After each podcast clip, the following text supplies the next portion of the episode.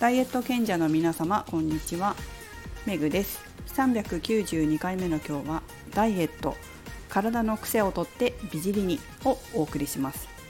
お尻ネタが少し続いてしまっていますが昨日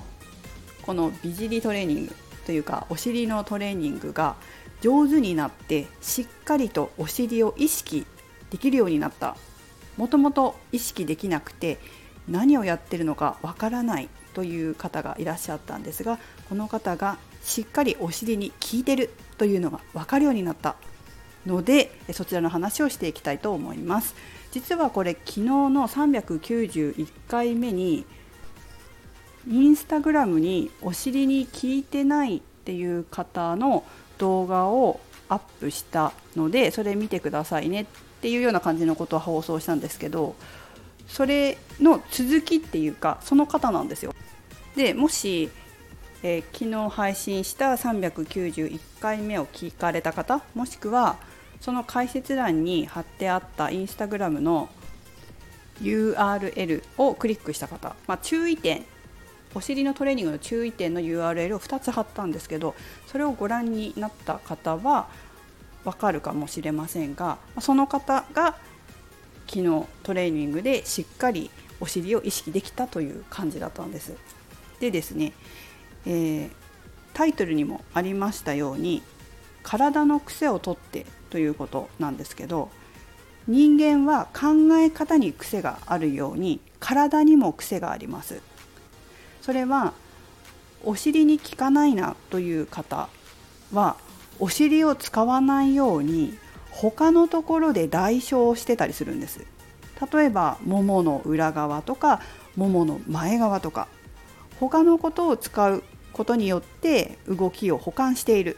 そういう癖があるんですね。体を動かす時にお尻を使わないで他のところを動かす動かして代償する癖があるんです。この癖があるとお尻の筋肉を使えていないので美尻はできません。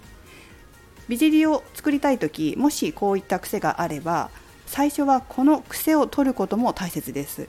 そして癖を取ると同時にお尻に意識ができるようにエクササイズをしていきます。さっきも言いましたが癖は違います。本当に人によって違うんですよね。なのでもし皆さんこれを聞いてくださってる皆さんがお尻のトレーニングをしてるんだけどなんかお尻に効いてる気がしないっていう場合は是非セルフチェックしてください。やり方はまずまあ、皆さん動画見ることあると思うんですけどトレーニングとかの。お尻のトレーニングと呼ばれているものをやります。まあ、動画にたくさん出てると思うので何かこうチョイスしてやってみると。そして聞いてるか聞いてないかチェックします。次に聞いてないなと思ったらお尻じゃなくてどこを使ってるかなっていうのを考えます。考えますというか感じます。この時によくありがちなのはさっきも言ったんですけど太ももの裏もしくは太ももの前というのもありますし腰に来るっていう人もいます。もしくはふくらはぎに来るっていう方もいます。いろんな癖があるので自分は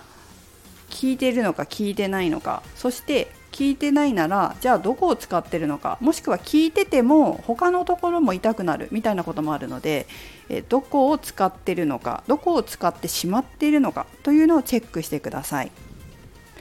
そしてですねもう一つお尻のトレーニングにはレベルがあるんですよ。レベルっていうかその